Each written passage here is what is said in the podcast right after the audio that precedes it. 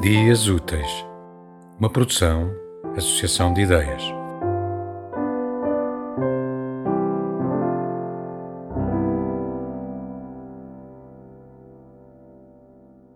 Gel, J-E-L.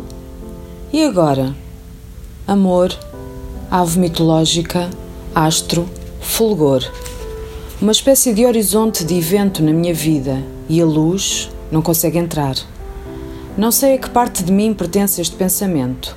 Neste momento, ainda estou caída no chão e a consciência é apenas por dentro, fechada em si.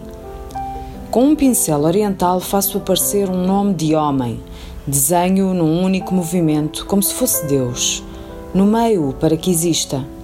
O desejo empurra todas as histórias para o que têm de ser. Sei que nada disto é real. Abro os olhos para o céu, está azul como deve ser. O macio que me ampara é relva e está verde como lhe compete. Tudo parece estar no seu lugar. O jogo esteve parado. Passa-se qualquer coisa com o tempo e não consigo saber de onde vem aquele súbito escurecimento da percepção. Levanto-me. O árbitro marca canto. O mister faz-me sinal. Não percebo o que quer. Por que razão não estaria bem? Respondo que sim, estou ótima. Há um buraco por onde aquelas imagens ainda escorrem, como se a tinta e o nome quisessem vir à superfície. Tiago. Quem é Tiago? Tudo aquilo me está a distrair da minha função no jogo. Tempo de desconto, seis minutos. Impossível. A distração inicial vai-se esbatendo e os meus passos de bola voltam a ser precisos e oportunos.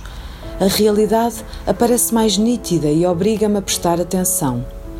Há um contra-ataque perigoso que corto com boa dose de milagre, algo a que já me acostumei.